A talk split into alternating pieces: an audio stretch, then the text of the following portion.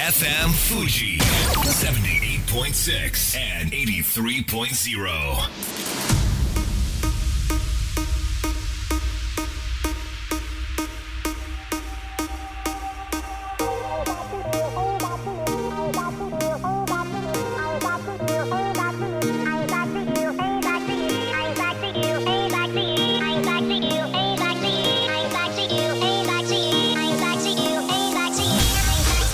月曜夜のひとときいかがお過ごしでしょうか？この番組「みんなのラジオは」自分の故郷を盛り上げたい誰かの役に立ちたいぜひ知ってほしい聞いてほしいそんなたくさんの思いを発信していく番組です。本日で第77回の放送東京代々木のスタジオビビットより公開生放送でお届けしてまいります。さあ新元号は令和令和の令は元号として初めてそして令和の和は元号として今回で20回目の使用だそうです。え最多で使われた漢字は永遠の A こちら29回。えそして元気の元天国の天こちらがそれぞれ27回。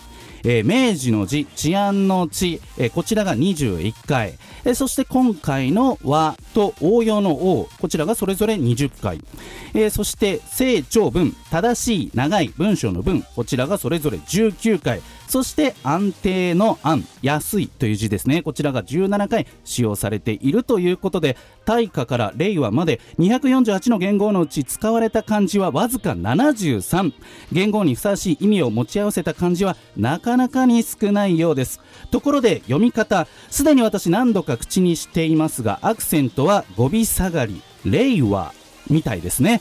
安倍首相の会見の様子をアクセントだけ意識して何度か確認しましたけれども語尾下がりでございました。ここはラジオ関係者として意識していきたいと思います。こんばんは DJ 西川俊也です。さあそして番組の進行はもうお一方。どうも平成生まれの唐揚げ大好き人間有野育です。よろしくお願い申し上げます。よろしくお願い申し上げます。ついに平わっちゃいますよ、ねあと1ヶ月っていうことですけれども、はい。平成生まれとしてはこれどんな心境なんですか？うーんちょっと昔の人なのではって。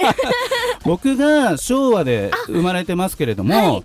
元号が2つ遡ると、はい。昭和大正明治ですからね、今で言うと明治みたいなもんですか？まあまあまあもう令和の方からしたらもう当時でいう明治の人みたいな扱いになっちゃうわけですかね。いやー年を重ねたなという感じがしますけれども、はい。ところで、はい。今日も頭の上には唐揚げのアクセントが載っているわけですけれどそうもなんですよ。ベスト唐揚げニストへの道はい。いかがでしょうか？あのベスト唐揚げニストというのは、い。最も唐揚げを愛さ愛している人に贈られる賞なんですけれど、はい。もうすぐ4月3日で投票が終わるんですよ、おー。みんなの投票で決まるので、はい。まだ投票してない方ぜひ投票よろしくお願いします。今かなり接戦の模様です。接戦。はい。どんな方が改めてエントリーしてるんでしたっけ、本邪魔かの石塚さんとか、うんあと嵐の相葉さんとか女優の桐谷美玲美玲さんとか有名な方ばっかりなんですえよたちゃんとみんな唐揚げ好きなのかなその人たち？もちろんです。あそうなんですね、はい。その中に有野育さんもいらっしゃって、はい。現在4年連続ではい。ベスト唐揚げニストとして、はい。もうね務めているわけですけれども。そうなんです。先日 NHK デビューも果たしました。あなんかなんとなくの情報でそれ何ですか？NHK で何があったんですか？岩手県のうん。地元の、そ食材を使った唐揚げを作ったというそれも唐揚げなんですそうねなんですよ、えー。なので今年はね絶対撮りたいです。もう NHK さんにも出たぐらいですから間違いないんじゃないかなと思いますが、はい。あさってまで投票ができると。そうなんです。投票の方法はどうしたらいいですかね？メール、ツイッター、フェイスブック、唐揚げニストの4つの方法から投票することができます。はい。詳しくは有野育ツイッターをご覧ください。有野行く有野行くどうぞよろしくお願いいたしますお願いします。それでは本日もみんなのラジオ元気よくスタートです FM Fuji FM Fuji 78.6 and 83.0. この番組は株式会社フレイマアペライオン株式会社柴田ホーム会計事務所甲州藤川本菱純米大吟醸の提供でお送りします。さあここからは株式会社フレーマ大室秀明さんの登場です大室さんよろしくお願いしますはい、よろしくお願いします。新元号です来ましたね、とうとうね。ねあのーでも、さっきその西川さんがうん。冒頭でその言語の漢字の出た回数を言ってたじゃないですか、はいはいはい。あれって今の人の感覚からするとすごい不思議な感じになりません？うーん。あそんなに回数あったのかって。思いました思いました、でしょ？ねえでそれはやっぱり明治以降の一世一元の御事のり、一天皇一代に対して元号一つっていうのが定まってるから明治以降はそうなってるわけですけど、うんうんうん。本来平安時代とかで見ると元号って100超えてるんですよね。そうなんだ、うん、いや確か平安時代110ちょいのはずです。うん。で江戸時代で70弱ぐらいの元号が使われていると、まあ昔はだから災害あるたびに元号を変えてたりとか、あー。そうあの天皇の死は関係なく何かあるたびに変えてたっていうのがあるんですよね。例えば一番わかりやすいの応仁の乱。うん。あれはあれのために応仁になりましたからね。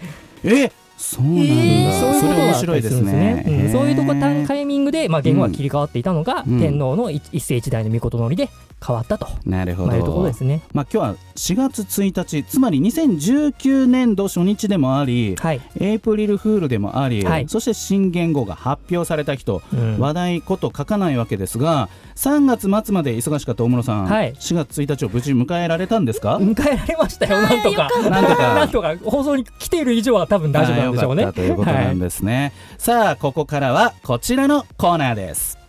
西谷信弘の解決ビジネスの悩み。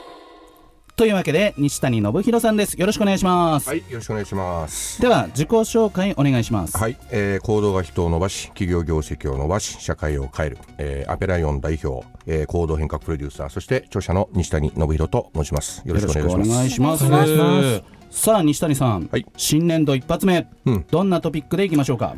えーっとですね、今回は、うんあなたは、まあ、営業としてですね、はい。顧客にどんな質問をしていますか？うん。というトピックにしました。どんな質問をしているか。つまり営業マンと取引先の方との会話の中の話ってことですよね。そうです、そうです。うんうん。はい。なんかなんとなくこう世間話から入って、うん。仕事の話売り込みっていう流れなのかなって思うんですけれども、うん。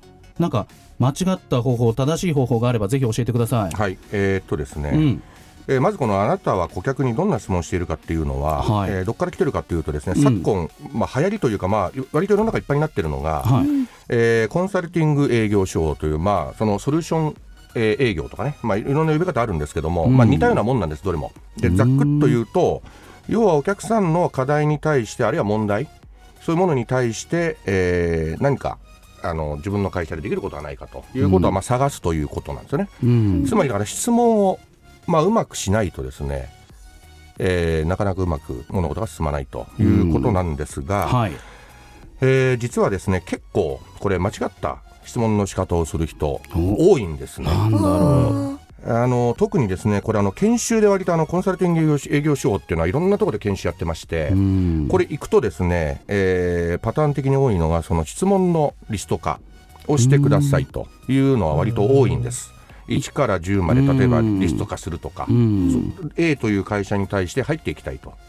あの何かを買っていただきたいと、うん。じゃあこの会社に何を聞こうかなっていうのをいろいろ調べてリスト化するわけですね。はい。でそのリスト化する前提としていわゆる準備をするわけですよ、どういう会社なのかを調べる。どういう競合がいるのかを調べる。で自分のところの会社は何ができるのかなっていうことを調べるわけですね。うん。でこれをやるんですがパターン的に割と多いのは実は準備不足の場合が多いだから結局その質問化質問をそのリスト化してみてもその中身もい今一つだったりするわけですよね、うん。で特にこのリスト化した場合だと、えー目の前にあるその紙をじっと見ながらですね、うん。上から順番にバーッと聞いていくっていう人実は本人割と認識してないんですけど多いんですようね。ん。これって完全に警察の取調室のあの尋問と一緒なんですよね。お客さんからすると。ん。バーッと聞かれますんではい嬉しくない？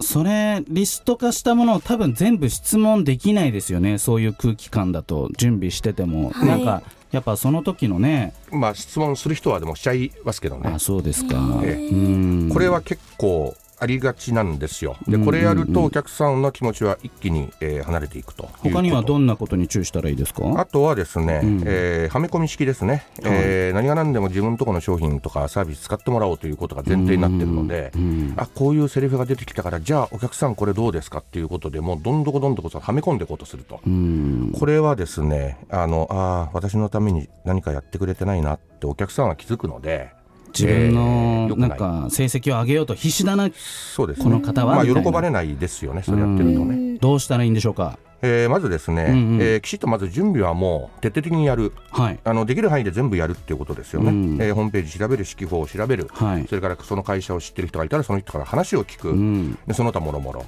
競合のことも調べるということはもうとにかくやると。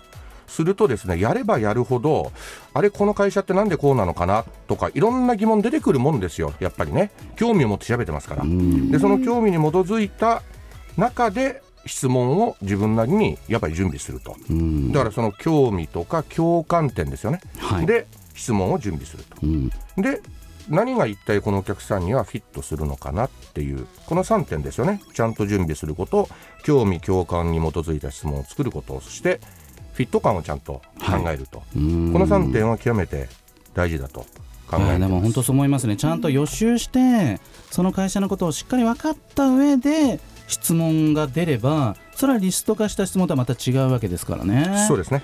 まあ、ところで2019年はい。4月1日ですよ、今日。そうですね。まさに今日入社式で、いや、エイプリルフールってこれから言うことはエイプリルフールじゃないですよ。はい。あの入社式で今日から働き始めてるっていう方も多いんじゃないかなと思うんですよ。そうですね。たくさん見ましたね今日も。そうそう、僕もね、行きつけのカフェがね、この辺あるんですけど、はい。店員さんごっそり変わってて、あ、明らかに新人さんが入ってるなっていう、おお人事異動とかですか、ホットミルクって頼んだら、はい何それみたいな顔されたんですよ。いつも頼んでるのに。あるよって、あるよって僕から言いましたからね。まあそんな、これからまさに働いてくれなる新人にアドバイスお願いします。西谷さん。えーっとですね6点ほどあるんですねはい。えー結構ありますね。6点まあ、過剰書きですよ、ブはいレッドポイントというかね、うんうんパッパッパなんで、こはいこれ、新人の方はちょっとよく聞いてほしいんですけども、お願いしますお願いします。えーまずですね、第一つ目がですね、はいえー素直な自分でうん。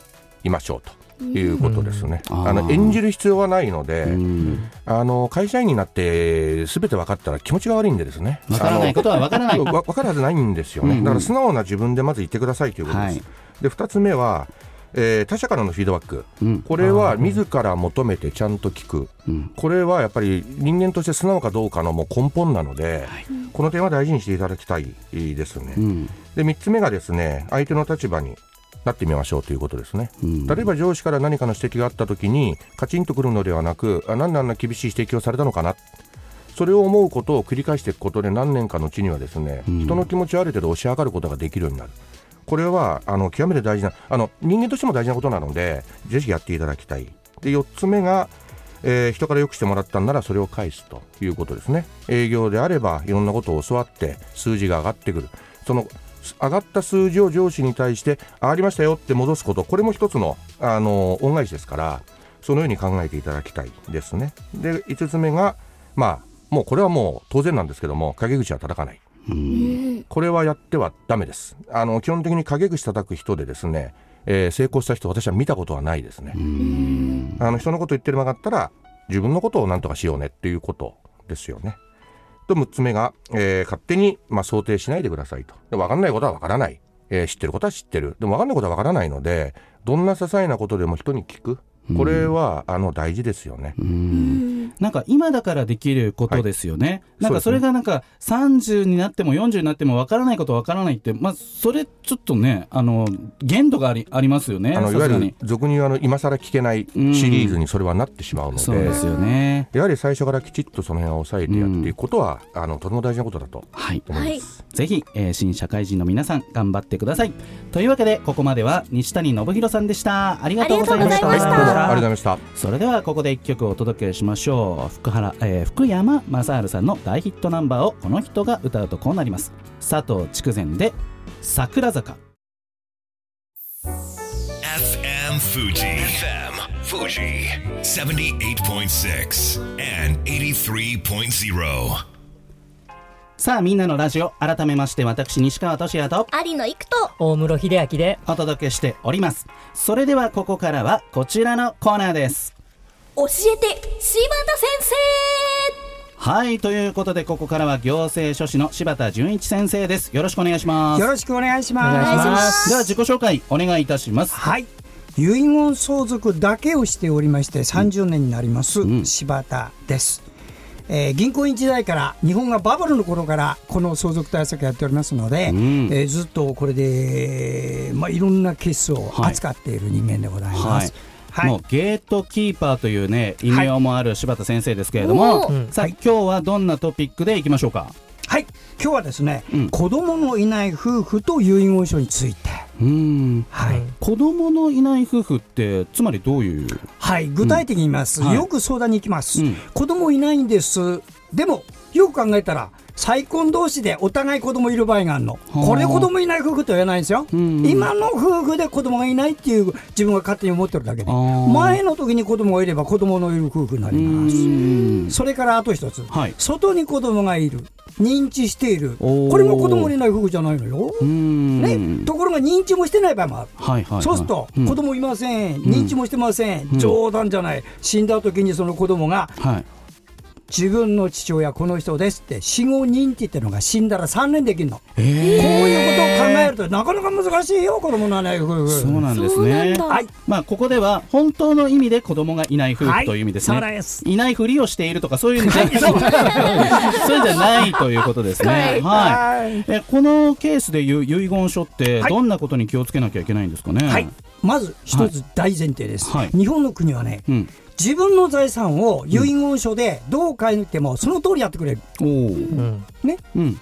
例えば子供の人に全部やるってなりますよ、遺言書。ところが、後の人たちがうん遺留分減債請求というのをするわけです。うんで、何にも書かない場合には、うんお上に丸投げですから、はい。うん法律通りになる。うん、あのほ仮に法律通りになるとすると、はいまあ、私、まさに子供のいない夫婦ですけれども、まあはい僕が死んだとしたら、はい。まあ、僕が持っている、えまあ、あんま言いたくないですけど、こう 例えば、まあ、車とかね、家とか、いろいろあるじゃないですか、はい。それはまあ奥さんに全部あげたいわけですよ。そうですね。これ、その通りいきますか？愛する妻にあげたいんだけども、そうそうそうそう。ところがね、はい。ご主人さんが亡くなって、はい。親もいない、はい。子供もいない、はい。兄弟に行きます。うん。したがって、もう、それこそ、西川さんのはい。ご兄弟3人いたら、はい。3人の方と奥さんのものに一瞬でなるの。え？西川さん死んだら、一瞬。